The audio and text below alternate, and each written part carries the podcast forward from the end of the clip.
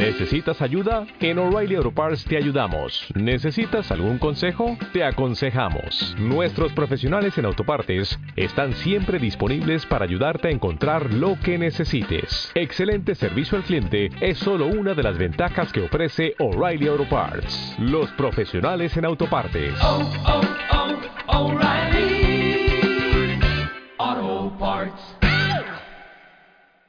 82. Aberración. Existe una razón. ¿Qué he hecho? Existe una razón para el diezmo. Esto no fue un discurso. Lo que Nightingale le transmitió a Kiva lo hizo en silencio, se lo envió mentalmente, y eran más que palabras. Recuerdos se abrieron ante él, sonidos e imágenes, al igual que las emociones, el horror y la angustia. No se podía malinterpretar. Se encontraba de pie ante Nightingale y Escarad, externamente las veía, como así también a los otros tres detrás de ellas, pero internamente, experimentó algo más, y se encogió ante aquello. Mantén la calma. Eres hijo de mi hija. Festival. Nightingale se la mostró a Kiva en un recuerdo tan saturado de anhelo que él entendió, por su duración, aquello para lo que él mismo no tenía un contexto. El amor de un padre por su hijo perdido. Desearía poder conocerte ayudarte, y no hacerte daño, por lo que debes escucharme. Tú eres el hijo de mi hija, pero nunca supe de ti. Para nosotros, Festival se perdió. Desapareció. Solo por el hecho de que existe sé qué pasó con ella. Sé que mi amada hija fue una concubina en el harén de un belicista que terminó con medio mundo. Ella no disimuló la desolación que esto le causó, y Akiva se consideró a sí mismo como la raíz de ello, como si el tiempo funcionara al revés, y él hubiera causado que su madre tomara la decisión de darle vida.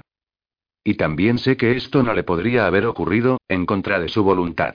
Ella era una Estelian, y era mía. Era fuerte, por lo que debió de haber elegido esto. Los recuerdos eran tan constantes que Akiva sintió como si fueran propios deslizándose bajo la superficie de las palabras de Nightingale. Una síntesis pura de la mujer que había sido festival, hermosa y llena de problemas. ¿Llena de problemas? Por el sentido de una vara de zahorí para las venas de destino, y una compulsión de seguir, las, incluso en la oscuridad. Entonces, ella debe de haber tenido una razón. De la mente de Nightingale a la de Akiva se transmitió el entendimiento de que para muchos Estelians, el destino era tan real como el amor o el miedo, una dimensión de sus vidas con la suficiente importancia como para darle piedad. Se llamaba Ananke, esta sensibilidad a la atracción del destino. Si tu Ananke es fuerte, pues bien, puedes seguirla o resistirte, pero la resistencia conllevaba una opresiva sensación de que se estaba haciendo lo incorrecto y esto atormentaría cada una de tus decisiones. Y tú debes ser la razón. Los recuerdos se esfumaron, dejando un vacío, y Akiva se vio despojado de ellos. Tú, tú, hacía eco en el vacío, y encontró otras palabras allí, esperando. Mi hijo no se enredará en sus destinos débiles. Pero antes de que pudiera empezar a procesar esto, un nuevo envío floreció en el espacio donde había estado el festival. Era muy diferente. Frío, remoto e inmenso. El continuum que es el gran todo está atado y limitado por las energías. Los llamamos velos. Tienen otros nombres, muchos, pero este es el más simple. Ellos se encuentran más allá de nuestro límite. Ellos son los primeros y el origen de todas las cosas, y sabemos esto. Los velos mantienen los mundos intactos y distintos. Rozándose, pero separados, ya que los mundos están destinados a ser. Cuando pasas a través de un portal, estás transgrediendo un corte en un velo. Velos, el continuum, el gran todo. Akiva nunca había oído estos términos, pero estaba dotado con una idea de ellos, y existía una veneración hacia ellos que rayaba la adoración. No era una imagen o un recuerdo, porque eso era imposible. Nadie podía haber visto el continuum. Era todo. La suma de los mundos. Hasta ahora, Akiva sabía de dos. Erech y la Tierra. En el envío de Miutinga le comprendió que eran, muchos. Esto era vertiginoso. Lo que vislumbró ante la idea del continuum era suficiente para hacer que quisiera caer de rodillas. Él vio el espacio, todo a su alrededor, abriéndose. Y abriéndose, y abriéndose, sin fin, ni límites para sus dimensiones. Como un dios que educa sus miles y miles de cabezas, una tras otra tras otra tras otra, y que abren sus miles y miles de bocas para desatar un tremendo rugido a nivel mundial. Extraemos energía de los velos para hacer magia. Son la fuente, de todo. No es una cuestión simple. No se puede solo tomar el poder. Hay un precio, un intercambio de energías. Esto se realiza a través del diezmo. El diezmo del dolor, dijo Akiva. Habló, sin saber cómo comunicarse como ellos lo hacían, y vio cómo Scarab fruncía el ceño, pensativa, mientras que Niutinga le desfrunció el suyo con suavidad. Ella lo miró curiosa, y su respuesta impartió una lástima leve. El dolor es una la más fácil y cruda. El diezmo del dolor como, usar un arado para arrancar una flor. ¿Es todo lo que sabes? Él asintió. Este hablar sin verdaderamente hablar, era desconcertante. No todo objetó Escarad, en voz alta. O no estaríamos aquí. La forma en que ella lo miraba, la culpa. Akiva comenzó a entender Siritar dijo con voz ronca. La mirada de Escarab era afilada. Así que sí sabes. No sé nada, dijo con amargura, sintiéndolo con más intensidad de lo que nunca lo había hecho antes. Al sentir su aflicción, Nightingale se adelantó. Ella no lo tocó, pero sintió como si lo hubiera hecho en una ocasión anterior, un toque ligero en la frente, y sabía que había sido ella quien le había impedido obtener aquel poder en la batalla de las Arelpas, y quien, por un breve momento, lo tranquilizó después. Al instante siguiente, supo algo más que le asombró. El enigma de la victoria en las Arelpas. Por supuesto, habían sido ellos. Estos cinco ángeles habían cambiado el rumbo en contra de cuatro mil dominantes. Muchas veces durante los últimos años, Akiba había tratado de imaginar la magia de sus parientes, pero nunca se había imaginado una fuerza como esta. Niutinga le habló ahora en voz alta, sin poner nada más en su mente, y Akiba se alegró de ello, en especial cuando se enteró que más le tenía que decir. Ningún toque ligero podría mitigar aquello. Siritar es la energía misma, la sustancia prima de los velos. Es, la cáscara del huevo, y también la yema del huevo. Protege y nutre. Da forma al espacio y al tiempo, y sin ella solo existiría el caos. Te preguntas qué es lo que has hecho. Has tomado a Siritar, ella sonaba triste. Has tomado tanto a la vez que de haber otorgado un diezmo para ello te habría matado cientos de veces, pero no fue así, porque no otorgaste ningún diezmo. Hijo de mi hija, no has otorgado nada, solo has tomado. No debería ser posible, y esto es algo muy grave. Lo que dijo Ska, Rab es verdad. Te hemos seguido hasta aquí para matarte y, antes de que tú mates a todos. Esto provino de Scarab, sin ninguna gentileza de su parte. No importaba. Akiva sacudía la cabeza, no en negación, les creía. Sintió que aquello era verdad, y pudo responder la pregunta que lo carcomía. Pero seguía sin entender. No sé nada, dijo nuevamente. ¿Cómo podría llegar a matar? A todo el mundo. La voz de Nightingale se volvió ronca. No entiendo por qué Anan guió a mi hija hacia tu creación. ¿Por qué deberían los velos dar a luz a su propia destrucción? Ananke. Los ecos y las reverberaciones del destino. ¿La destrucción? repitió Akiva, sintiendo un vacío dentro suyo. Durante toda su vida, había tenido en claro que su vida no le pertenecía, que no era más que un arma del imperio, un eslabón de una cadena. Incluso su nombre era solo prestado. Y él se había liberado de aquello, reclamó su vida como propia. Había reclamado su vida como el medio para una acción, una acción de su propia elección y había creído que finalmente era libre. Todavía no comprendía lo que Nightingale le estaba diciendo, o la razón por la que Scarab había hecho de su vida un interrogante, pero entendía esto. Desde el principio, había estado atrapado en una gran red del destino con la que nunca había soñado. Su corazón latía con fuerza, y Akiva supo que no era libre. No debería ser posible tomar sin ofrecer un diezmo, repitió Nightingale. Lo dijo pesadamente, de manera significativa, para tener la certeza de que él entendía. Había consternación y recelo en su mirada, y otros destellos culpa. Quizás asombro. Esto no es posible para nadie más, añadió, su mirada sin desviaciones, y una pala, bravino a él si era de un envío o de su propia mente, no lo podía decir. Aberración. Pero lo has hecho tres veces. Aquí va, tomar sin un diezmo disminuye el velo. Su mirada parpadeó hacia Ska, Rap. Ella tragó saliva. Al disminuir los velos, ella vaciló. Esto era todo, Akiva lo supo. Esta era la verdad. Se escondía detrás de los ojos de aquella mujer, y era tan profunda y sombría como cualquier historia jamás contada. Atrapó ecos, girones.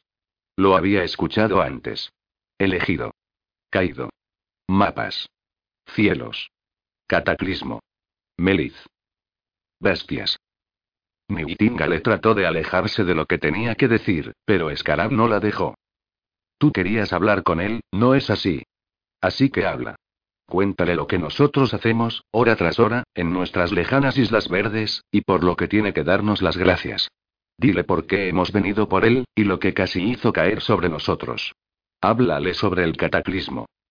83 cosas más importantes. Carou sostenía un Gabriel en su alma. Todo el mundo estaba reunido a su alrededor en la gran caverna. Quimeras, ángeles y humanos. Y Eliza, y lo que sea que ella era ahora. Caro observó hacia donde la chica estaba de pie, de nuevo al lado de Virko, ella no sabía lo que era Eliza, pero sí sabía que compartían esto. Ellas no eran tampoco bastante humanas, sino algo más, y cada una era la única en su especie. ¿Cuál será tu deseo? preguntó Zuzana. Caro miró hacia el medallón, tan pesado en su mano. Parecía que Brimstone la miraría. Era una pieza de fundición en bruto, pero aún así la llevó a casa en un parpadeo, a su voz, tan profunda que había sido como la sombra del sonido.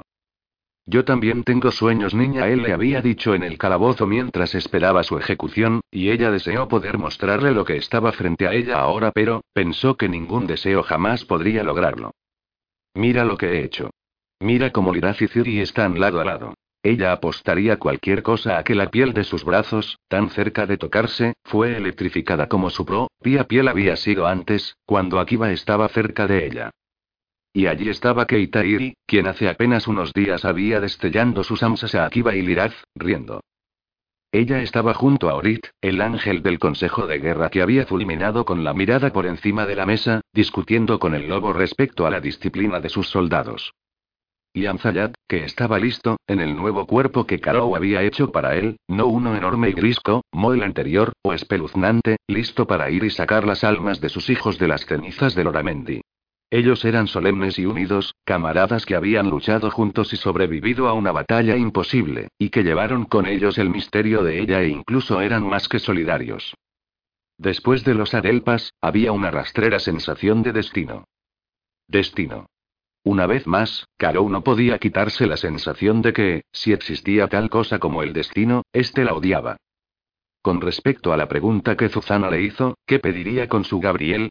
¿Qué podía desear que trajera a Akiba de regreso a ella, que podría acabar con este sentimiento cruel que se apoderaba ella de que podrían lograr todo lo que creían que necesitaban, y todavía no permitirse tenerse entre sí? Brimstone siempre había sido claro en los límites de los deseos. Hay cosas más grandes que cualquier deseo. Él había dicho, cuando era una pequeña niña. ¿Cómo qué? Ella le preguntó, y su respuesta le obsesionaba ahora, este pesado Gabriel en su mano, y todo lo que ella quería era creer que esto podía resolver sus problemas.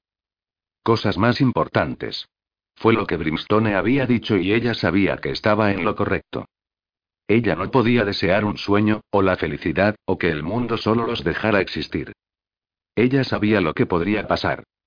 Nada. El Gabriel podía solo yacer aquí, viéndola como Brimstone, acusándola por su estupidez. Pero los deseos no eran inútiles tampoco, mientras respetaras los límites. Deseo saber dónde está Akiba, ella dijo, y el Gabriel se desvaneció de su palma. 84 El cataclismo. Miutinga le comenzó la historia, pero Escarabla terminó. La vieja mujer estaba siendo muy amable, tratando de minimizar el horror de una historia que era la esencia del horror como si temiera que el guerrero enfrente de ella no sería capaz de soportarlo. Él lo soportó. Palideció. Su mandíbula estaba tan apretada que Scarab pudo oír el crujido de huesos, pero él lo soportó. Le contó sobre el orgullo desmedido por la magia que había creído que ellos podían reclamar el continuum en su totalidad, le contó sobre los Faerers y cómo solo los Estelian se habían opuesto al viaje. Le contó sobre la perforación de los velos, cómo los doce elegidos habían sido instruidos para perforar el verdadero tejido de la existencia, una sustancia más allá de su conocimiento que ellos pudieron haber sido aves carroñeras picoteando a los ojos de los dioses. Y le contó lo que habían encontrado al otro lado de un velo distante. Y lo que soltaron.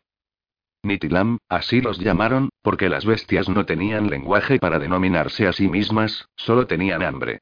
Nitilam era la antigua palabra para la violencia, y eso eran. No había una descripción acerca de ellos. Nadie que viviera los había visto, pero Scarab sentía su presencia, menos en este lugar que en su hogar, pero incluso ahora lo sentía. Ellos siempre estaban ahí. Nunca dejaron de estarlo. Presionan, desangran, carcomen. Ser Estelian significaba irse a dormir cada noche en una casa donde monstruos reptaban por los techos, tratando de forzar su entrada. Pero el techo era el cielo. El verlo, en realidad, pero alineado con el cielo, en las islas lejanas donde todo era mar o cielo, y también hablaban de él, decían simplemente. El cielo sangra, el cielo florece. Se enferma, se debilita, cae. Pero era el velo, hecho de incalculables energías siritar que los Estelian nutrían, aguardaban y alimenta, van cada segundo de cada día, con su propia vitalidad. Ese era su deber. Así mantuvieron el portal cerrado cuando los mismos Faerers habían fracasado, y era por esto que sus vidas eran más cortas que las de sus primos oscuros del norte, quienes no daban nada sino solo tomaban de este mundo al que ellos habían llegado por asilo y después lo reclamaron a la fuerza. Los Estelian sangraban energía para el velo que los tontos habían dañado, para mantenerlo contra la fuerza apaleadora y sin sentido del Nitilan. De los monstruos. Pero ellos eran más bárbaros que los monstruos, tan enormes y destructivos que, para escalar, solo una palabra podría describirlos. Dioses. ¿Por qué tal mundo existió sino para expresar una inmensidad desconocida como esta? En cuanto a los dioses estrella, tan venerados por los de su especie, para escalar no tenían más utilidad que como cuentos para la hora de dormir. Qué bien traían los dioses llenos de luz que solo miraban desde lejos mientras que los dioses oscuros luchaban a cada momento para devorarte. Imaginaba el Mitilam como inmensas cosas negras putrefactas, y sus grandes bocas vibrantes, ventosas, cartilaginosas fijas al velo como águilas ceñudas a la carne de un mar de serpientes tiradas en una playa, con los pálidos vientres al sol, horribles y muriendo mientras sus parásitos todavía vibraban. Todavía chupaban. Delirantes al final para drenar cada gota mortal. No le contó eso a Akiva. Esa era su propia pesadilla, lo que veía cuando cerraba sus ojos en la oscuridad y sentía cómo se retorcían contra el velo. Solo le contó lo que el mito decía, en el mito estaba la verdad. Había oscuridad y monstruos enormes como mundos nadando en ella. Y cuando le contó de Melis, vio el entendimiento barriéndose a través de él y luego la pérdida. Era un eco de lo que ella había visto poco antes, cuando Nightingale lo había sentido de festival. Tal vez la vieja mujer había querido ser amable. O quizá estaba ciega por la pena de su propia pérdida. Le había sorprendido a Scarab ser la única que vio lo que esto le hizo a Akiva, tener a su madre dada a él en una transmisión, su primera transmisión, y su mente podría estar luchando para distanciarlo de la realidad y después arrebatarla de nuevo de manera abrupta. Y ahora, Melis. Melis, la corona del continuum, jardín del gran todo. La casa mundial de los serafines y toda la gracia de sus cien mil años de civilización.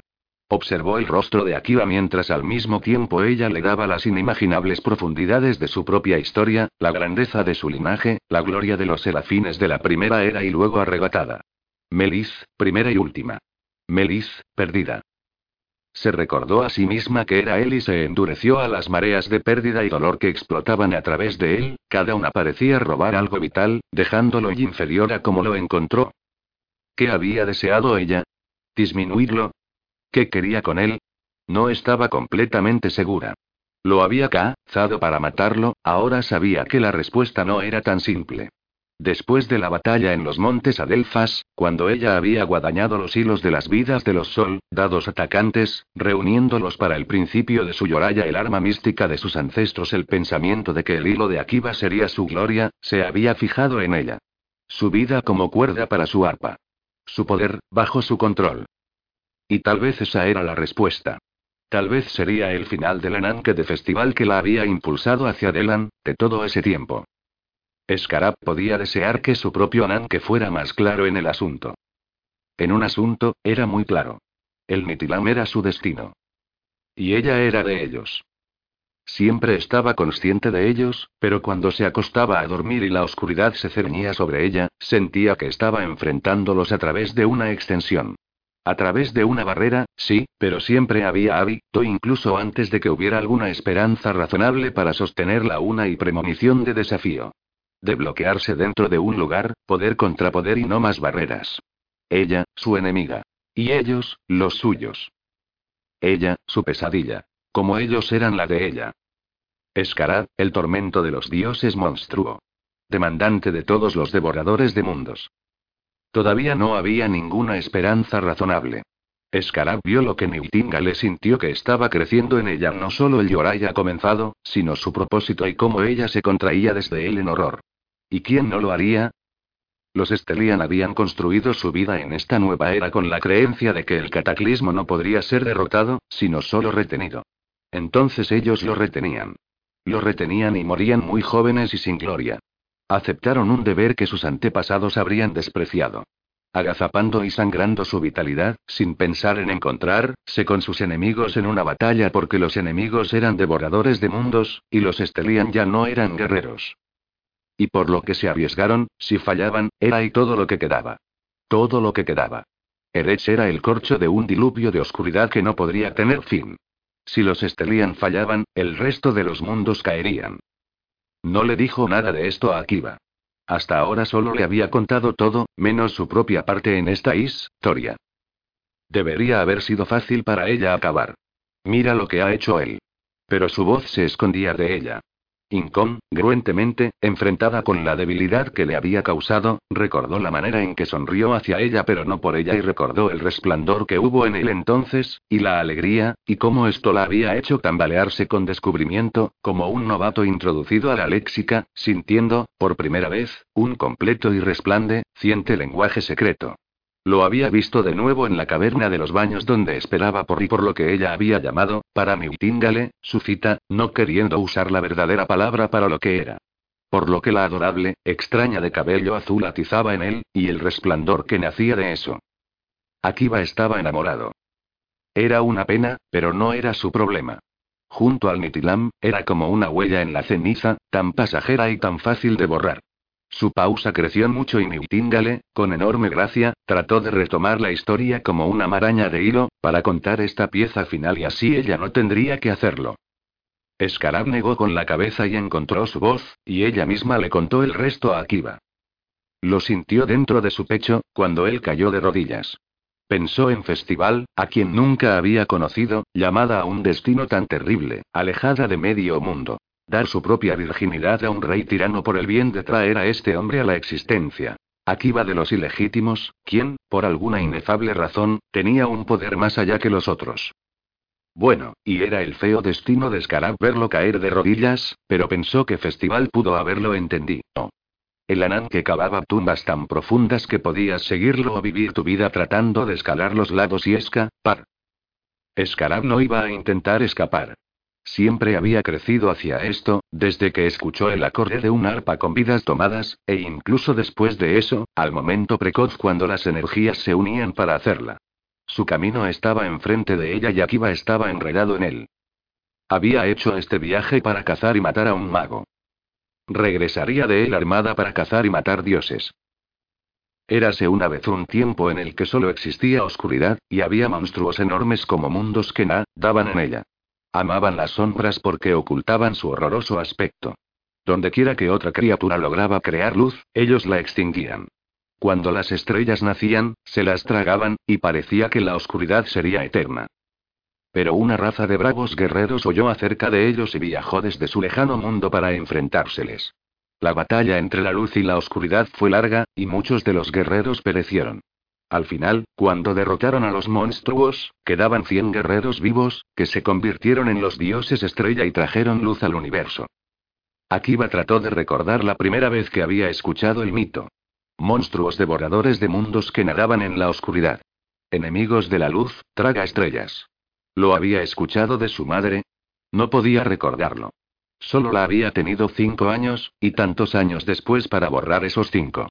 Lo había escuchado en el campo de entrenamiento, propaganda para construir su odio hacia las quimeras, porque así era como la historia había sido retorcida en el imperio. Un mito de origen tan horrible que era absurdo.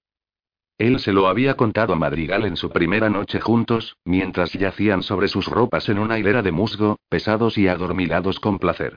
Ellos habían reído con él. Mi feo tío Zamzumín, quien me creó a partir de una sombra, ella había dicho. Absurdo. ¿O no? Escarad, a diferencia de Akiva, los llamaba por otro nombre, pero este hacía su propio sentido. como el Siritar había llegado a significar, en el imperio, el estado de calma en el cual los dioses estrella trabajan a través del espadachín, Nitilam había sido lo opuesto. La falta de bondad, el frenesí del fragor de la batalla para matar en lugar de morir. Esos nombres una vez habían significado algo sobre la naturaleza de su mundo. De alguna manera, la verdad se había perdido. Ahora Akiba aprendió que los monstruos eran reales. Que cada segundo de cada día ellos abollaban el velo del mundo. Que la gente que era su media sangre vivían sus vidas en la devoción de regenerar ese velo con la fuerza de su propia vida. Y que él y Eli casi había vuelto a abrirlo. Estaba de rodillas. Solo estaba tenuemente consciente de estar allí. Lo que los Faerers habían hecho era so, lo medio cataclismo. En su ignorancia, él casi lo iba a terminar. No solo en la ignorancia le transmitió Nightingale a su mente.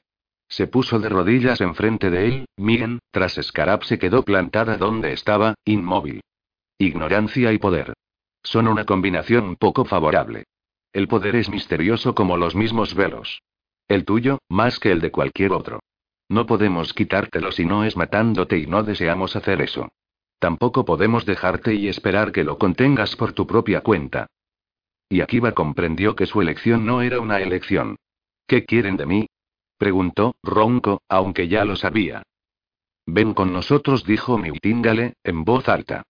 Su voz era suave y triste, pero Akiba miró sobre su hombro a Escarab y no vio tristeza ni misericordia. Su abuela añadió suavemente. Regresa a tu hogar. Hogar.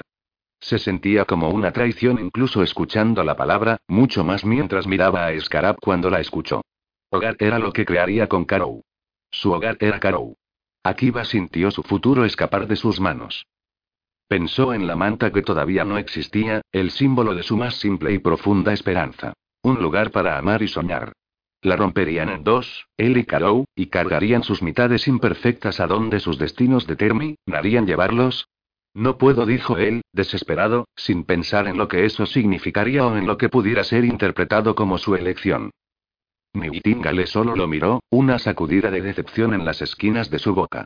En cuanto a Escarad, su rostro no traslució nada, aunque la naturaleza de su voz había sido muy clara para él, en caso de que entendiera mal. Dos veces antes, él había sido vencido por esta rápida e intensa conciencia de su propia vida. Esta era la tercera vez, y con ella llegó una transmisión, más tosca que las de Nightingale, inconfundiblemente de Escarad, y no era cruel, solo despiadada, y él comprendió que no había espacio para la pena, no para ella. Era la reina de un pueblo esclavizado por un peso tan grande que la totalidad del continuum dependía de ellos. Ella no podía vacilar, nunca, y no lo hacía. Eso era fuerza, no crueldad. Su transmisión era una imagen. Un filamento brillante sostenido entre dos dedos, y el entendimiento, con ella, que el filamento era la vida de Akiba, y los dedos eran de ella y podría acabarlo fácilmente, rompiéndolo. Y lo haría. Pero él sintió algo más en la transmisión, y lo sorprendió. Sería más seguro para todos, y más fácil para ella, matarlo ahora. Y no solo más fácil, no solo más seguro. Había algo que no podía comprender del todo en la imagen de ese filamento brillante. Una cuerda de arpa. Scarabin y Utinga le habían discutido sobre esto antes, y Akiba tío que la reina colocaba de alguna manera ganar para matarlo. Pero ella no quería hacerlo. ¿Y bien? preguntó ella. Su voz fue simple. Vida, primero. Tienes que estar vivo, después de todo, en regla para averiguar todo lo demás. Está bien, dijo Akiba, iré con ustedes. Y claro, porque ella y caminó aquí la diosa fantasma que había apuñalado al sol, quien traicionó a más amantes de los que ayudó Caro entró en la caverna justo en ese momento y lo oyó. 85 Un final. Akiba. Caro no entendía lo que estaba mirando. El cumplimiento de su deseo había sido la simplicidad misma. El Gabriel no se había desvanecido antes de que ella supiera dónde estaba él cerca pero escondido en un profundo cuarto de las cuevas de los Kirin que a su grupo todavía le faltaba explorar. Así que los guió hasta allí, a través de muchas vueltas, llegando finalmente a esa curva para encontrar a Akiba de rodillas. Había otros cinco en el lugar, extraños de cabello negro, y oyó lo que les dijo pero no tenía sentido y ella no corrió hacia él. No corrió. Sus pies nunca tocaron la piedra sino que estaba dentro en un segundo, tirando de él y mirándolo, mirando dentro de él derramándose a sí misma dentro de él y sabiendo. Al instante. Ahí había un final. Le pareció un fuego consumido, y todas las cosas estaban perdidas y vacías. Lo siento, dijo él, y ella no podía comprender qué había pasado, en cuestión de horas, qué le habían hecho. ¿Dónde estaba la mirada de Espe, Ra, intensa y viva, la risa, la diversión, la danza, el hambre? ¿Qué le habían hecho? Se giró hacia los extraños y cuando vio sus ojos. Oh. ¿Qué es esto? preguntó ella, e inmediatamente estaba asustada de oír la respuesta. Aunque la esperó, y era lenta en llegar o ella estaba perdiendo la noción del tiempo otra vez, y entonces Akiva la tomó en sus brazos y presionó sus labios contra su cabeza, largo y persistente. Como van los besos, pudo haber estado bien, había caído a sus labios. Como van las respuestas, todo estaba muy mal. Era un adiós, completamente. Lo sintió en la rigidez de sus brazos, el temblor en su mandíbula, la derrota en sus hombros. Ella se zazó, fuera de la presión de su beso de despedida. ¿Qué estás haciendo? le preguntó. Tardíamente procesó lo que le había escuchado decir al Prici, Pío. ¿A dónde vas?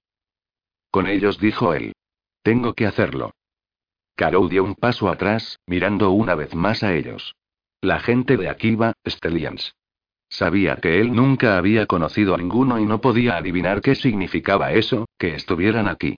La mujer vieja estaba más cerca, y era bastante hermosa, pero era la más joven a quien Caro no podía dejar de mirar. Tal vez era la artista en ella. Raras y pocas veces ves a alguien que no luce como nadie más, ni siquiera un poco, y a quien nunca, nunca confundirías o olvidarías. Así era ella, esta serafín. Ni siquiera era belleza no porque no fuera hermosa en su oscuro, era en extremo única.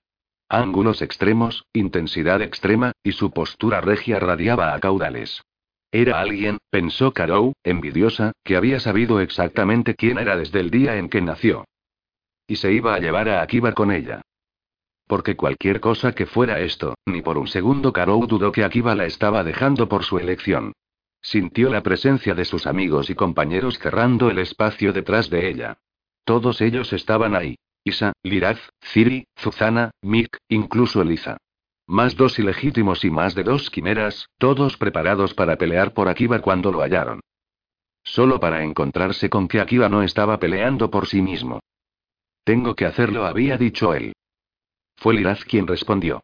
No dijo, en esa manera que tenía para dictar una verdad y quedarse sobre ella como una leona que aguardaba una presa. No tienes que hacerlo, sacó su espada y se enfrentó a los Este, Liam. Lir, no Akiva levantó sus manos, apremiante. Por favor. Baja eso. No puedes vencerlos. Lo miró como si no lo conociera. No lo entiendes, dijo él. En la batalla. Fueron ellos, miró a los Estelian, concentrándose en la vieja mujer. ¿No fue así? Ustedes enfrentaron a nuestros enemigos por nosotros. Ella negó con la cabeza. No. Nosotros no lo hicimos, dijo ella, y Akiva parpadeó, confuso. Pero entonces ella añadió, con un gesto hacia la feroz joven a su lado. Fue Scarab. Y nadie habló. Recordaban la manera en que sus enemigos habían caído lánguidamente en la batalla y en picada desde el cielo. Una mujer. Una mujer había hecho eso. Liraz puso su espada de vuelta en su funda. Por favor, dime qué está pasando, susurró Karou, y cuando Akiva volteó hacia la vieja mujer, pensó por un brevísimo momento que estaba ignorando su súplica. De hecho, él estaba haciendo una súplica. ¿Podría? pidió. Por favor.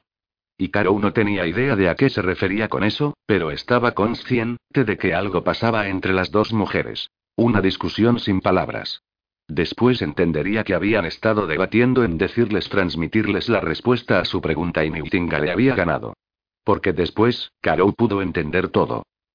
Dentro de su mente de las mentes de todos llegó una experiencia de significado y sentimiento tan completa que parecía como si la vivieran, y no era nada de lo que Carou deseara vivir.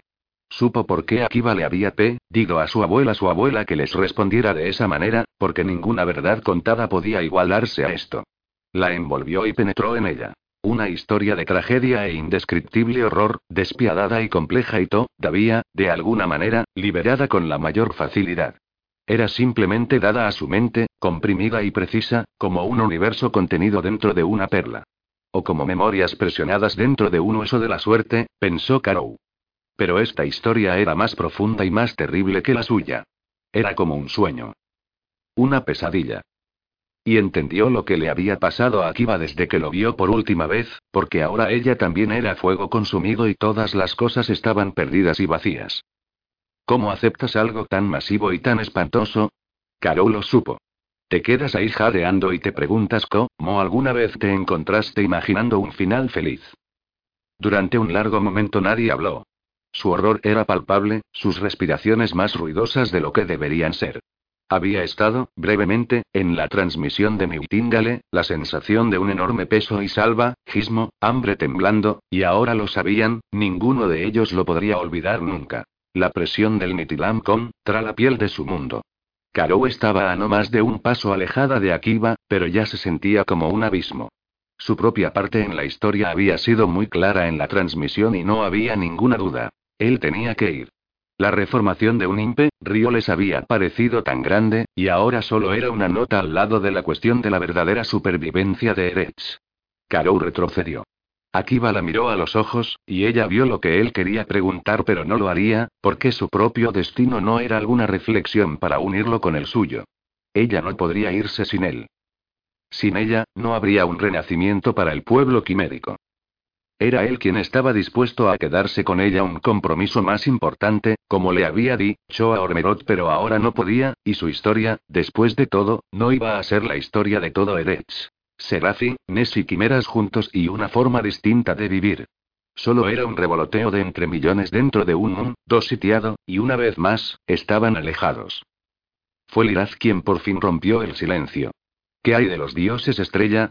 preguntó, como una súplica. En la historia, ellos combatieron a las bestias y ganaron. No hay dioses estrella, dijo Escarad, y con sus palabras llegó una breve y débil transmisión. Solo un cielo dividido y el entendimiento de que no había nada afuera en toda la vastedad que acechaba sobre ellos, y ninguna ayuda en camino. Por los muchos dioses que habían nombrado y venerado en tres mundos y más, ¿cuándo habían ido en su ayuda? Dijo Escarad, con una voz para mezclar sus palabras con la debilidad. Y nunca los hubo. Era lo peor, el momento más grave de todos, y Karou siempre lo recordaría como lo más oscuro de las sombras, el tipo de oscuridad que las sombras solo pueden alcanzar cuando yacen al lado de la luz más brillante. Porque entonces otra transmisión llegó a ellos. Esta cortó a través de la otra, brillante y cegadora. Era luz, tambaleante y abundante. Una sensación de ligereza. Un ejército de luz. Había figuras dibujadas en ella, doradas y muchas, y Karou sabía qué y quiénes eran. Todos lo sabían, aunque las siluetas no se igualaban al mito. Era lógica de un sueño, y conocimiento en lo más profundo del corazón. Esos eran los bravos guerreros. Los dioses estrella.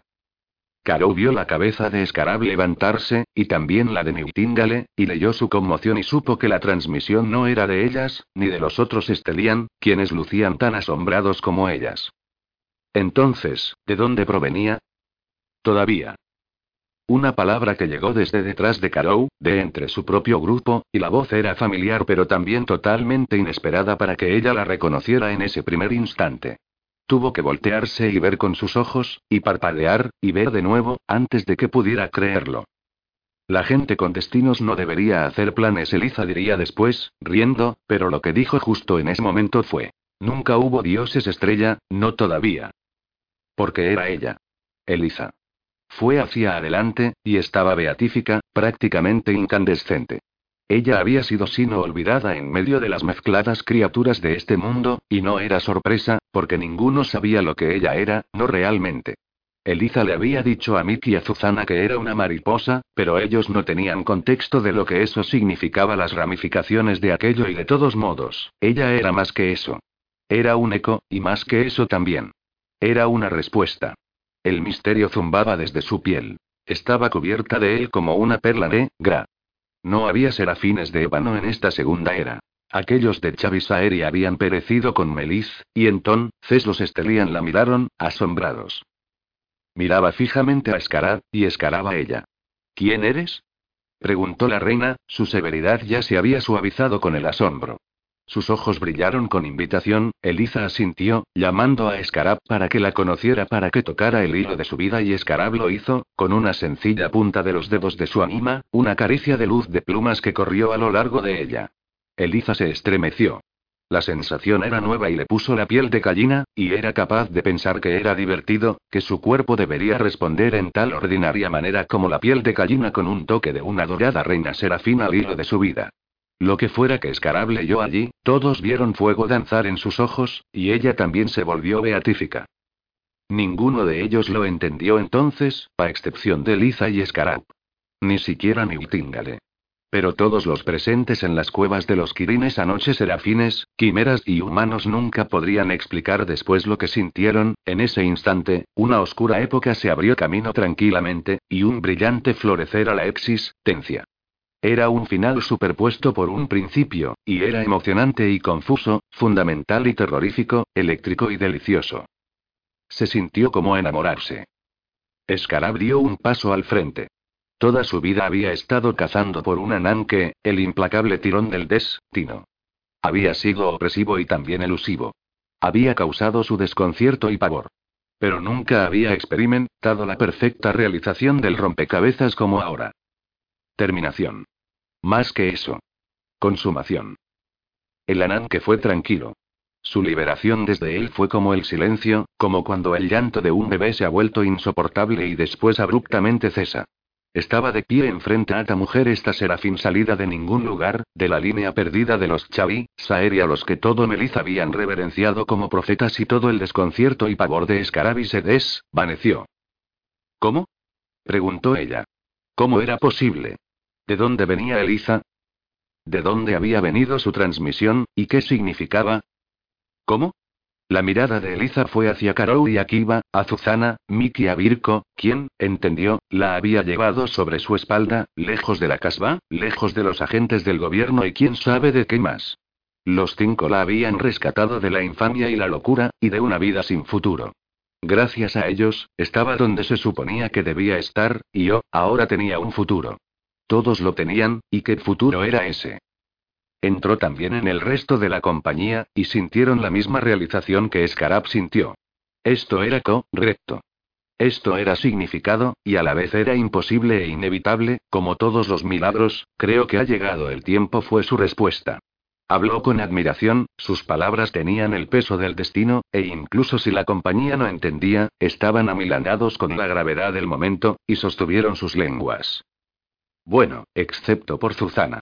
Ella y Mick se aferraban en uno al otro, tomando todo con sus ojos y oídos, tan bien dándole sentido a las palabras, al menos porque antes de eso Zuzana había puesto deseos a hurtadillas en su bolsillo, maldita sea la policía de los deseos, y antes de que ellos hubieran entrado en la presencia de los desco, nocidos, había desvanecido dos Lucknows, uno para ella y otro para Mick, dándoles a ambos el lenguaje de los ángeles aunque resultó de poca ayuda al interpretar el momento, y entonces Zuzana se aventuró a preguntar. ¿Em, el tiempo para qué? Una onda de risas los agitó a todos y alivio, de que alguien hubiera dado voz a la duda que todos querían que fuera respondida. De hecho. ¿El tiempo para qué? El tiempo para la liberación, dijo Elisa. Para la salvación. El tiempo de los dioses estrella. Son un mito, habló Escarad, insegura y lista para ser persuadida. Como el resto de ellos, mantenía la visión de la transmisión de Liza en su mente, y no sabía qué hacer con ella. Solo sabía que quería creer en ella. Lo son, concedió Eliza, sonriendo. Todos la observaban. Todos escuchaban. Qué extraño, que pudiera volverse el centro de este momento, este tremendo momento en la historia de sus mundos. Mi gente entiende que el tiempo es un océano, no un río, les dijo a todos. No se derrama ni se vierte a sí mismo, hecho ido. Simplemente es eterno y entero. Los mortales podrán moverse a través de él en una dirección, pero ese no es un reflejo de su verdadera naturaleza, solo de nuestras limitaciones. El pasado y el futuro son nuestras propias construcciones. Y en cuanto a los mitos, algunos están hechos de nada más que fantasía. Pero algunos mitos son verdad, ¿eh, Ross. Algunos ya se han vivido. Y en la corriente del tiempo, eterno y entero, algunos todavía no se detuvo, reuniendo las palabras que pudieran hacerles entender. Algunos mitos son profecías. Una raza de bravos guerreros escuchó hablar del Nitilán y viajó desde su lejano mundo para enfrentarse a ellos. Esos eran los dioses estrella, quienes trajeron la luz al universo. Algún tiempo en el medio de esto, Karou y Akiva habían tendido un puente en el espacio entre ellos. Ahora se aferraban el uno al otro, su asombro hacía la cueva tambalearse a su alrededor. Su adiós no se había olvidado ni evadido. Su miedo se había ido, pero no su dolor. Lo que sea que pasó aquí esta noche, una separación todavía estaba por delante. Loramendi esperaba, todas esas almas quietas bajo ceniza. Karou seguía siendo la última espe, ranza de las quimeras, y Akiba era lo que era, incuantificable y peligroso. Pero ellos habían visto algo en esa transmisión dorada, y el nuevo futuro que yacía abierto era tan magnificente como apaleador. También era, de alguna manera, instantáneamente y certero. Como si la transmisión de Liza se hubiera empalmado a sí misma dentro de todos sus hilos de vida y se convirtiera en parte de ellos. No había vuelta atrás para esto. Ciri tomó la mano de Liraz cuando la primera transmisión oscura se había apoderado de ellos, y todavía la sostenía. Era la primera vez que ellos habían sostenido la mano del otro, y solo para ellos, la inmensidad de lo que reveló esa noche estaba eclipsada por la perfecta maravilla de sus dedos entrelazados como si las manos siempre hubieran sido para eso, no para sostener ningún arma. Su admiración también estaba socavada por el dolor, mientras el entendimiento crecía en ellos de que no habían terminado de sostener armas. Ni siquiera un poco. Eliza era una profeta y también era una Faerer, y lo primero era magnífico, porque les regaló esta transmisión y todo lo que presagiaba, pero lo segundo era aún más magnífico, porque ella era la realización de su propia profecía. Los mapas y los recuerdos estaban en ella. El Azael de los Chavisaeri había, hace mucho tiempo, viajado a través de los velos y hecho mapas de los universos, y todo porque ese mago ebrio de poder había hecho a los doce, aquellos mapas eran todos de Eliza, como fueron recuerdos de su antepasada y de las mismas bestias. Nadie vivo había contemplado el Nitilamo viajado por las tierras devastadas, pero Eliza lo tenía todo. Si Escarab iba a enfrentarse al cataclismo, necesitaría un guía. Y lo iba a hacer, y también tenía un guía. Y más que un guía. Cualquiera podría verlo. Escarab y Eliza estaban resueltas en el destino y eran mitades enteras en el momento en que fijaron su mirada en la de la otra. Incluso Carnasial, silencioso todo el tiempo, renunció a sus esperanzas tan tranquilamente como siempre las sostenía. En cuanto al resto, todos habían visto las siluetas en la transmisión, y todos la creyeron en la manera de los sueños, sin consideración o duda. Algunos mitos son verdaderos, había dicho Eliza. Algunos ya han sido vividos. Y en la corriente del tiempo, eterno y entero, algunos todavía no. Y el resto de ellos supo dos cosas a la vez. ¿Quiénes eran los bravos guerreros y qué eran? El que era simple, aunque no menos profundo. Ellos eran los dioses estrella, quienes en la corriente del tiempo todavía no habían llegado a ser. Y en cuanto al quién, las siluetas estaban empapadas de luz, magnificentes y familiares. Se vieron a ellos mismos, cada uno de ellos, desde Rat el chico Dashnat quien ya no era un chico, hasta Mick, el violinista de otro mundo, y Zuzana la Fa, bricante de marionetas. Desde aquí va Viraz, quienes nunca perderían el anhelo de tener a Azael entre ellos. Hasta Ciri de los Kirin, afortunado después de todo, e incluso Isaya, quien nunca había sido una guerrera. Y hasta Karou. Karou, quien había, hace una vida, comenzado esta historia en un campo de batalla, cuando se arrodilló al lado de un ángel moribundo y sonrió. Podrías trazar una línea desde la playa de Gullfinch, a través de todo lo que había pasado desde entonces, vidas terminadas y comenzadas, guerras ganadas y perdidas, amor y huesos de la suerte y rabia y remordimiento y decepción y desesperación y siempre, de alguna manera, esperanza y terminarla justo aquí, en esta cueva de las montañas Arelfas, en esta compañía.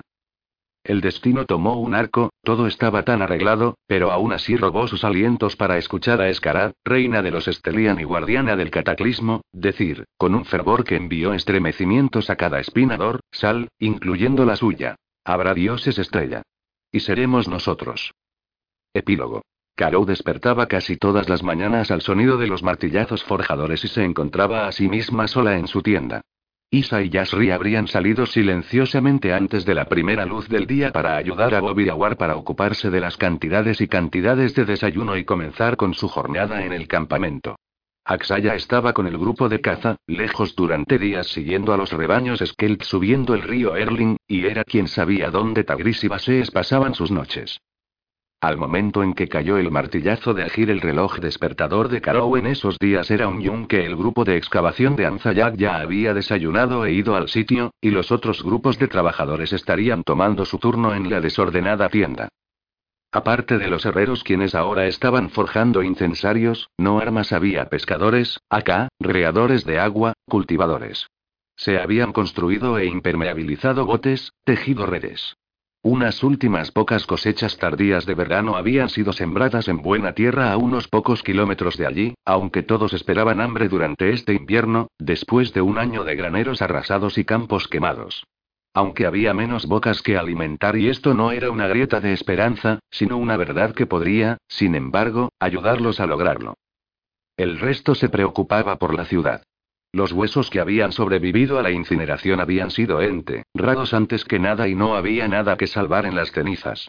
Habría constructores eventualmente, pero por ahora las ruinas tenían que ser despejadas, y las torcidas barras de hierro de la gran jaula remolcadas.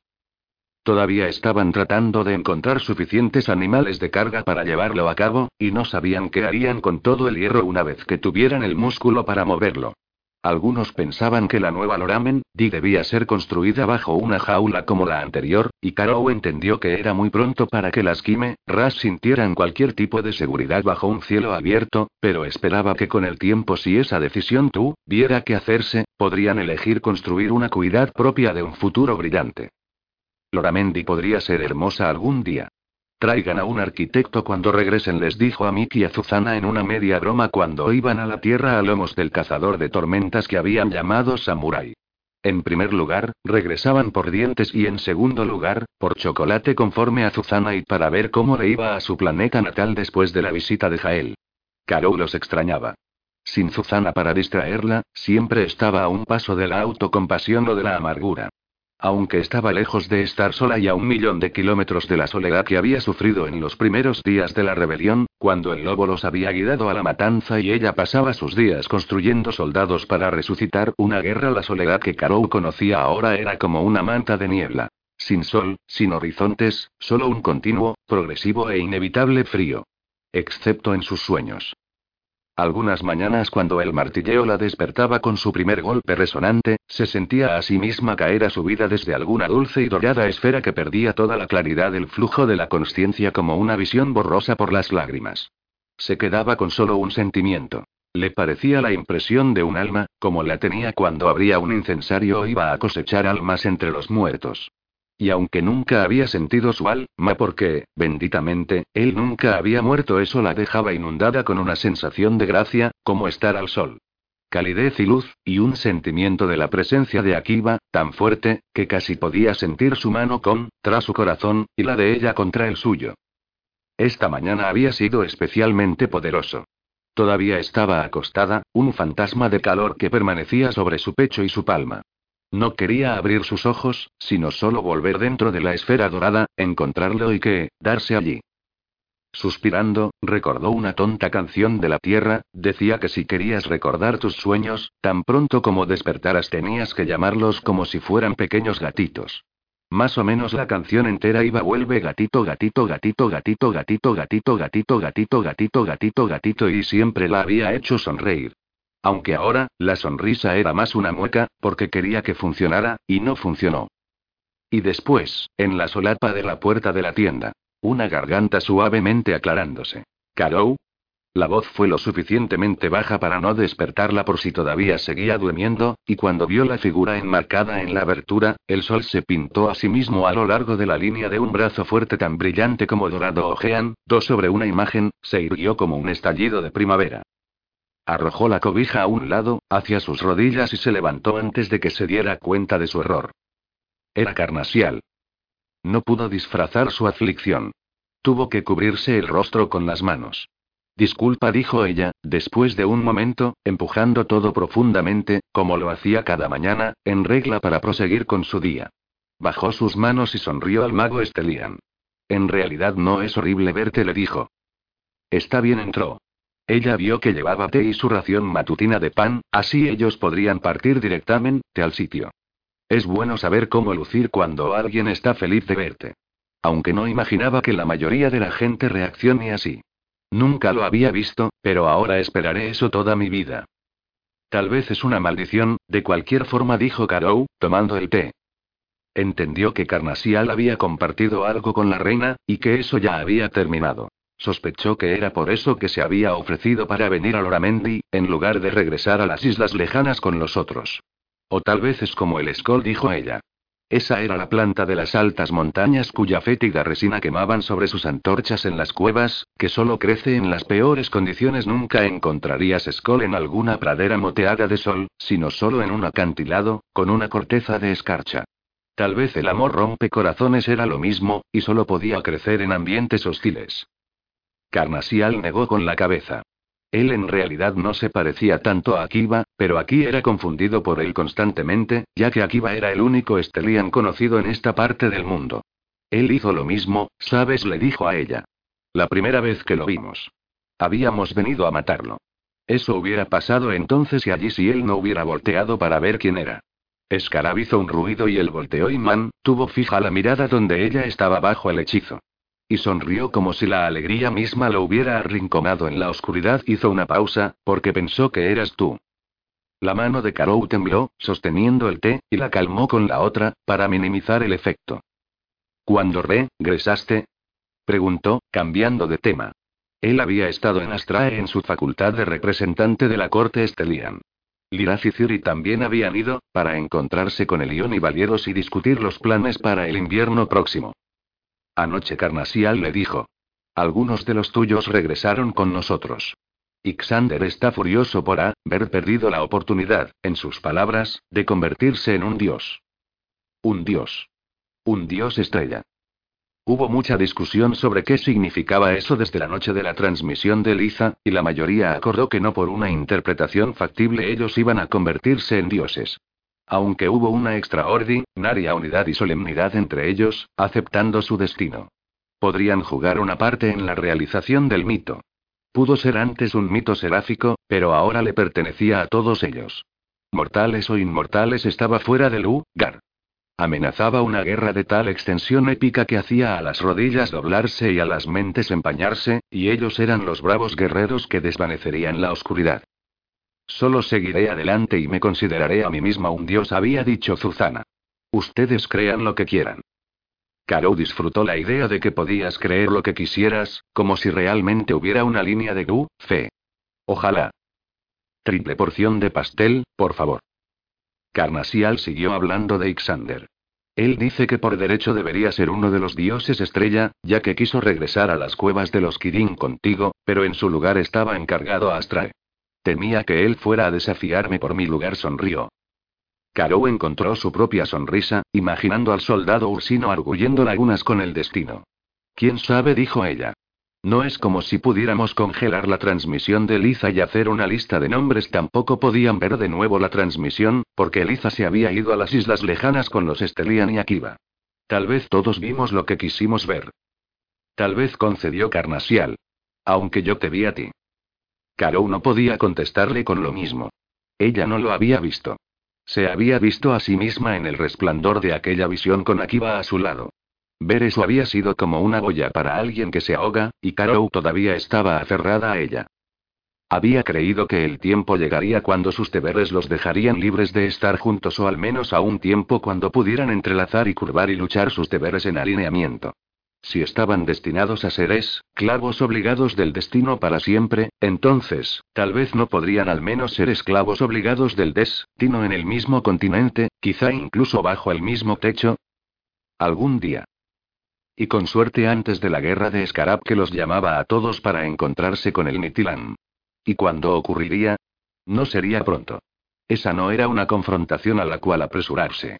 La mera idea se había encontrado con violenta oposición cuando los Estelian regresaron a casa, de acuerdo con Carnasial, quien recibía transmisiones de su gente. Aunque la oposición no era general. Aparentemente, muchos apoyaban a su reina con la esperanza de un futuro libre de su deber con el velo. ¿Has tenido noticias de casa? Caro se permitió preguntar. Habían habido algunos mensajes de Akiva, y ella esperaba que hoy hubiera otro. Carnasial asintió. Hace dos noches. Todos es, también. Todos está bien. Repitió ella, deseando tener la expresión con la ceja característica de Zuzana para expresar lo que pensaba sobre la extensión de estas noticias. ¿En serio bien? Entonces están más que bien, él concedió. La reina está en casa, el velo está sanando y se acerca la estación de los sueños. Karou entendía que el velo estaba sanando porque aquí Bayana lo estaba consumiendo, y esa ordinaria estabilidad estaba regresando, pero no sabía que era la estación de los sueños. Preguntó es y una buena época del año contestó Carnasial con voz áspera y apartó la mirada. Oh, dijo ella, todavía sin entender. ¿Qué tan buena? Su voz seguía áspera cuando dijo. Eso depende completamente con quién lo compartes y esta vez fue Karou quien apartó la mirada. Oh. Se puso las botas y recogió su cabello hacia atrás, atándolo con una banda de tela que había arrancado de una de sus dos playeras. Lujoso. Trae bandas de goma, le ordenó a Zuzana, deseando tener telestesia. Ya estaba vestida. Esta no era una vida para pijamas, incluso si los tuviera. Alternaba dos juegos de ropa, durmiendo y despertando en uno hasta que fallaba la prueba del olfato, aunque, con toda honestidad, era bastante la indulgencia de la prueba del olfato en esos días. Era un poco divertido imaginar la boutique de Roma donde el comprador de Esther había comprado estas, que bajo condiciones de guerra, parecía, la siguiente playera en la pila se encontraba a sí misma en un día normal. Alguna chica italiana la estaba usando sobre un ciclomotor, tal vez, con los brazos de un chico asegurados ligeramente alrededor de su cintura. Con un corte de pelo de Audrey Hepburn, qué? ¿por qué no? Los ensueños de Roma merecían cortes de pelo de Audrey Hepburn. Una cosa era segura que imaginar la playera de otra chica pudo haber comenzado idéntica a la de Carou, pero aquella no podría tener parecido al artículo manchado de cenizas, lavado en el río, áspero, decolorado por el sol y apestoso de sudor que Carou usaba ahora. Bien, dijo ella, terminando su té y tomando el pan para comerlo en el camino. Cuéntame qué está pasando en Astra. Él le contó, y el aire matutino era dulce a su alrededor, y habían sonidos de risa en el campamento de Sper, tanto incluso risas de niños, porque los refugiados habían comenzado a encontrarlos y a esta hora del día, cuando la tierra estaba bañada con el brillo del amanecer, no podrías decir que las colinas distantes y descoloridas habían muerto. Caro podía ver el camino a la cresta donde estaba el templo de ella y, una ruina oscurecida, aunque no podía distinguirla. Había estado allí para recuperar el incensario de Yasri. Fue sola, preparada para ser atravesada hasta los huesos por los recuerdos de ese mes de noches dulces, pero ni siquiera parecía el mismo lugar. Si el bosque de Re, quien había crecido de nuevo desde que Tiago le prendiera fuego 18 años atrás, había sido quemado de nuevo el año anterior, junto con todo lo demás. No había dosel de árboles antiguos, tampoco evangelinas las aves serpiente cuyo ishish había sido la música de ese mes de amor, y cuyos chillidos al quemarse, marcaron el final de todo. Bueno, pero no fue el final. Más capítulos habían sido escritos desde entonces, y habrían más, y Caro no creía, después de todo, que serían aburridos, como había esperado en el campamento de los dominantes, aquella noche con Akiva. No con el Mitilama allí afuera y una intrépida joven reina agarrando al destino por el cuello. Caro y Carnasial llegaron a la cima de una cuesta que ocultaba la ciudad en ruinas desde la vista del campamento, y ahí estaba, delante de ellos, no hace mucho que Caro había volado aquí desde la tierra meses antes para encontrarla sin ninguna vida, sin almas que se frotaran contra sus sentidos y sin esperanza. Las barras de la jaula estaban igual, como los huesos de alguna enorme bestia muerta, pero debajo de ellas, se movían figuras. Equipos de quitinas, bueyes mil pies colándose delante de bloques de piedra negra que habían sido las murallas y torres de una enorme y negra fortaleza. Debajo de todo eso, Carol lo sabía, había una belleza oculta. La catedral de Brimstone había sido una maravilla del mundo, una caverna de tal esplendor que era la mitad de la razón por la que el caudillo y Brimstone escogieron establecer ahí su ciudad hace mil años atrás. Ahora era una tumba en masa, pero desde el momento en que ella supo lo que la gente de Oramendi había hecho al final del ataque, Caro no pensaba en ella de esa manera. Pensaba en ella como Brimstone y el caudillo la habían destinado a ser. Como un incensario y un sueño. Pasaba sus días allí, ayudando con la excavación, pero en mayor parte vagando por el paisaje muerto, sus sentidos se afinaban para el frote de las almas, alerta para el momento en cuanto los escombros removidos ran una grieta hacia lo que yacía enterrado debajo de sus pies. Nadie más podría sentirlas. Solo ella. Bueno, todavía no las sentía, pero lo haría, y las recogería, cada una, y no dejaría que ninguna se le escapara de entre los dedos. Y entonces. Y entonces. Karou respiró profundamente y levantó la mirada. El cielo estaría azul hoy. Quimeras y serafines trabajarían debajo de él, lado a lado. En el sur corría la palabra de que Loramendi estaba siendo reconstruida, y más refugiados los encontraban cada día. Pronto, los esclavos liberados llegarían del norte, la mayoría de ellos habían nacido y sido criados ahí, en la esclavitud. También en Astrare, quimeras y serafines estaban trabajando juntos, una labor más sofocante que matadora. Cediendo a un imperio. ¿Qué cosa? Y en el otro lado del mundo, había cientos de islas moteando el mar con raras formas, luciendo más como las crestas de serpientes marinas que tierra inhabitada, su pueblo de ojos de fuego estaba preparado para la estación más dulce. Bueno, Karou suponía que ellos lo merecían. Ahora entendía qué trabajo formaba sus vidas, y que alimentaban ellos mismos al velo que mantenía intacto a Eretz. No sabía por qué la llamaban la estación de los sueños, pero cerró sus ojos y se permitió imaginar que podría encontrar ahí a Akiva, si en ninguna otra parte, en ese dorado lugar dentro de sus sueños y compartirlo con él. Akiva nunca supo si sus transmisiones alcanzaban a Karou, pero seguía intentándolo mientras las semanas se convertían en meses. Nightingale le había advertido que una gran distancia requería un nivel de finura que era improbable conseguir por años. Ella enviaba algunos mensajes en su nombre, pero era difícil saber qué poner en palabras. Lo que quería enviar eran sentimientos, aunque le dijeron que los sentimientos eran para un nivel maestro de telestesia, y que no esperara conseguirlo y aquellos solo pudieran llegar a través de él.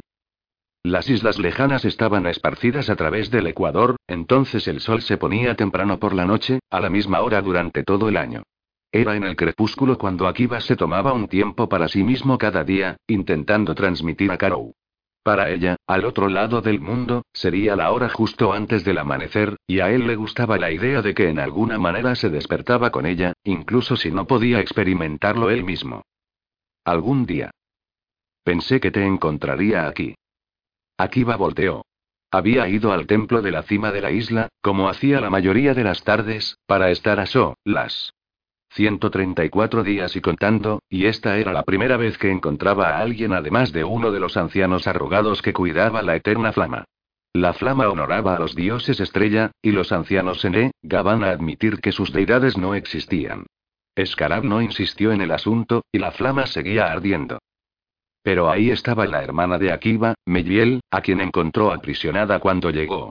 Ella y el resto de su equipo habían sido liberados ese día, al igual que un número de soldados de Jael y emisarios que habían sido retenidos en confinamientos separados. A todos se les había dado la opción de irse o quedarse, y los ilegítimos, al no tener familia con la que regresar, se habían quedado, al menos por ahora. Unos pocos de ellos, incluyendo a Yaz, el más joven, quien tenía un fuerte estímulo en forma de la estación de los sueños, la cual pronto llegaría a su final y muy probablemente vería la introducción de ojos azules a la línea de sangre de los Estelian. Por su parte, Meyiel reclamó que su razón era el Nitilam, y estar donde la próxima guerra se efectuaría. Pero Akibar pensó que lucía menos marcial cada día, y se había dado cuenta que pasaba más tiempo cantando que entrenando. Ella siempre tuvo una hermosa voz, y ahora su acento se había suavizado a algo parecido al de los propios Estelian, y estaba aprendiendo viejas canciones de Melis, con magia en ellas. La saludó, y no preguntó por qué lo estaba buscando. Se verían uno al otro en la cena, dentro de una hora, y entonces él pensó que si ella estaba buscándolo, debía ser para hablar en privado. Sin embargo, si había algo que ella quería decir, no lo dijo inmediatamente. ¿Cuál es? Le preguntó a él, colocándose a su lado y contemplando hacia afuera con él a través de la perspectiva. En un día claro, desde aquí arriba, cerca de 200 islas eran visibles. Un 90% de ellas estaba inhabitada y tal vez apenas habitable, y Akiva había reclamado una para él. Y para Karou, aunque nunca habló de esto en voz alta. Él apuntó a una isla agrupada hacia el oeste, con el sol poniéndose detrás de ella. La pequeña que parece una tortuga, dijo él, y ella hizo un ruido como si la hubiera divisado, aunque él pensaba que era improbable. No era una de las islas con características marcadas, todas son levantadas y antiguas excursiones de lava, y esta tampoco era una de las calderas, con sus perfectas lagunas ocultas. ¿Tiene agua fresca? preguntó Meliel. Siempre que llueve, dijo él, y ella rió. Llovía sin piedad en esta temporada del año a cada pocas horas, una especie de diluvio tal como nunca habían experimentado en el norte. Breve pero torrencial. Las cataratas que descendían desde esta cima aumentarían y se tornarían de azul a marrón en cuestión de segundos, y después disminuirían de vuelta a la normalidad casi así de rápido.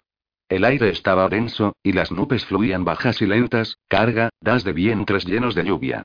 Una de las cosas más fantásticas que Akiba había visto eran las sombras de esas nubes cazando a través de la superficie del mar, pareciéndose mucho a las siluetas de criaturas marinas sumergidas que a la primera él no había creído que no lo fueran, y todavía estaba atormentado por eso. Mira, un rorcual. Diría Eidolon, apuntando a la sombra de una nube más grande que la mitad de las islas, y rió ante la idea que nunca habría un gigante tan grande. Nitilam fue lo que llegó a la mente de Akiba. Ellos nunca estaban lejos de sus pensamientos. ¿Y la casa? preguntó Meliel. Él le lanzó una mirada de reojo. Es una extensa manera llamarla así.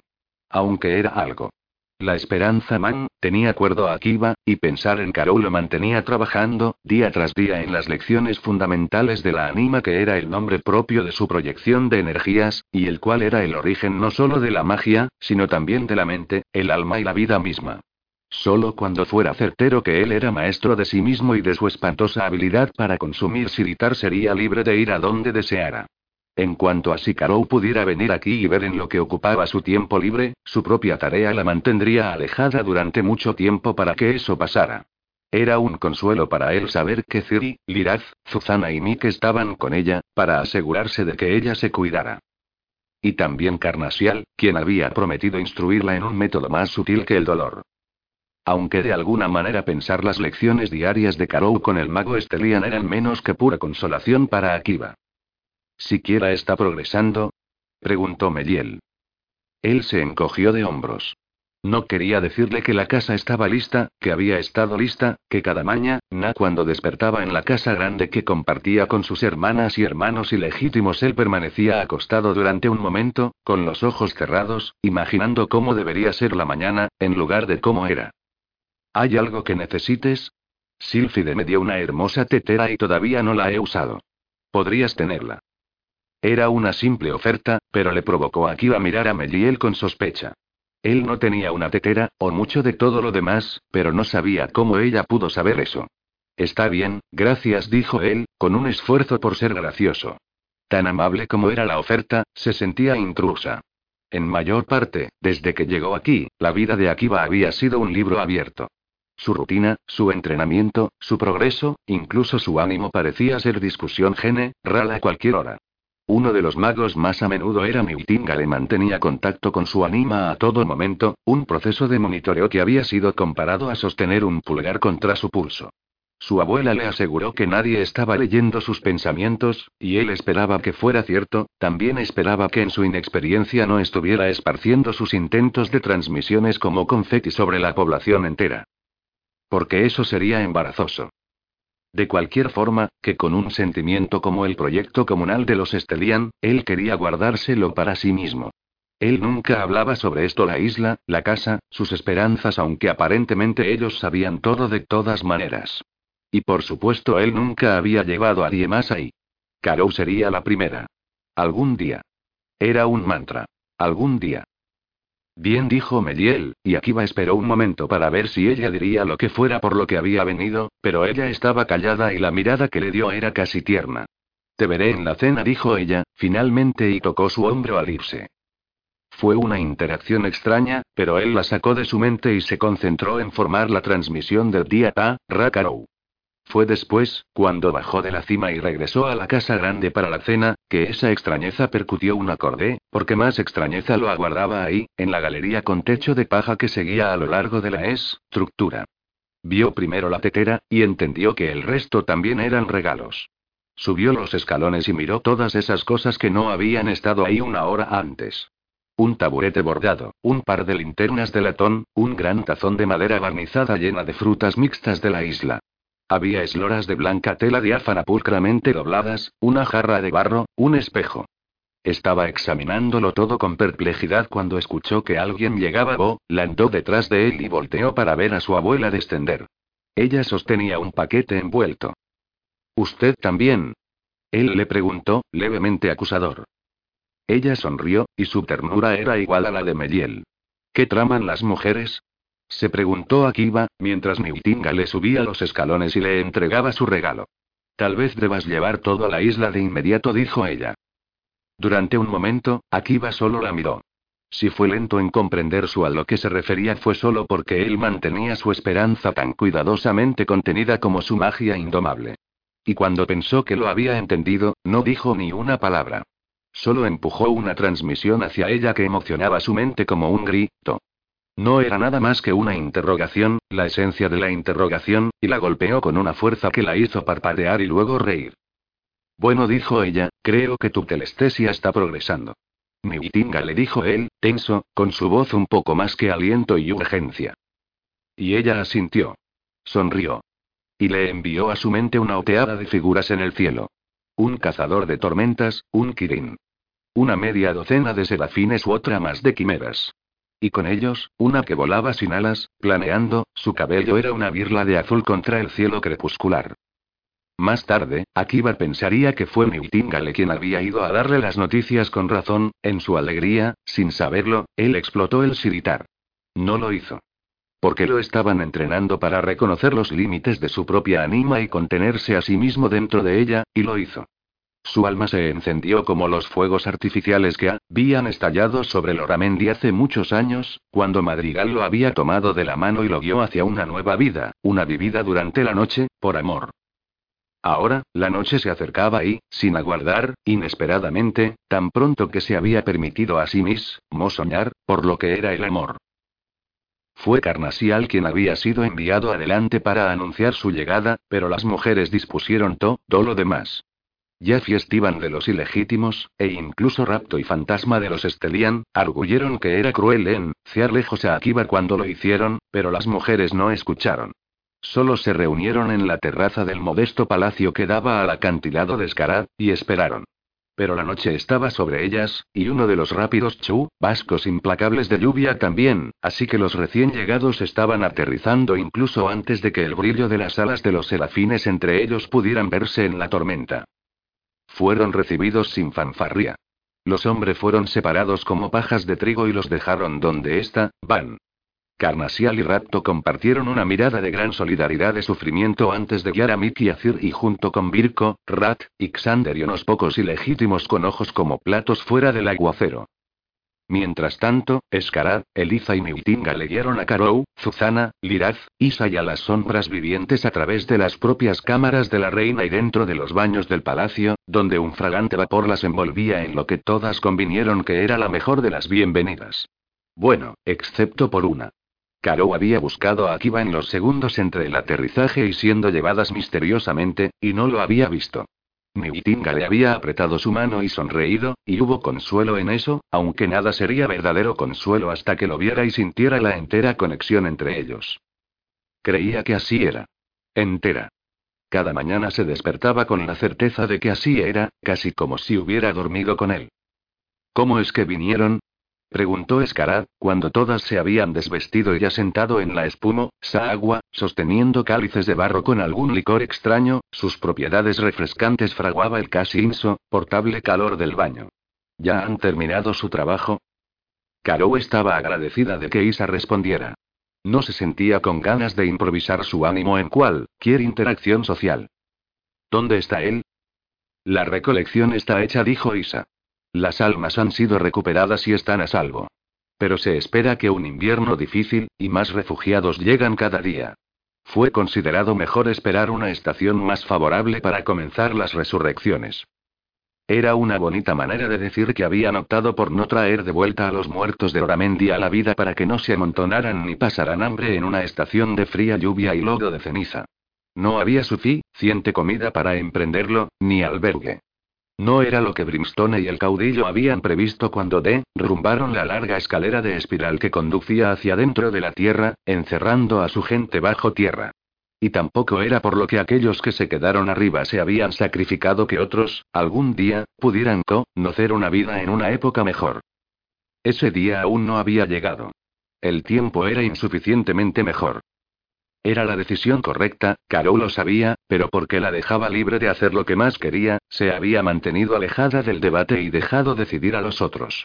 No podía evitarlo, pero veía sus propios deseos como egoístas, y en toda su esperanza acumulada como un regalo que no tenía que llevar con ella alrededor de la curva del mundo para gastarla con una sola alma, mientras tantas otras estaban en éxtasis. Como si sintiera el conflicto en ella, Scarab dijo. Fue una decisión valiente, e imagino que no una fácil. P. Ro todo saldrá bien. Las ciudades pueden ser reconstruidas. Es cuestión de músculo, voluntad y tiempo. Y con respecto al tiempo, dijo Miutingale, ¿cuánto tiempo se quedarán? La mayoría de nosotros solo un par de semanas, contestó Liraz, pero ha sido decidido. Le dio a Karou una mirada severa que Karou debe quedarse con ustedes hasta la primavera. Este era el conflicto más profundo de Karou. Tanto como lo deseara pasar el invierno entero aquí, con Akiba no podía evitar pensar en las frías condiciones que los otros soportarían. Cuando la partida se vuelve difícil, pensó ella, lo difícil no se va de vacaciones.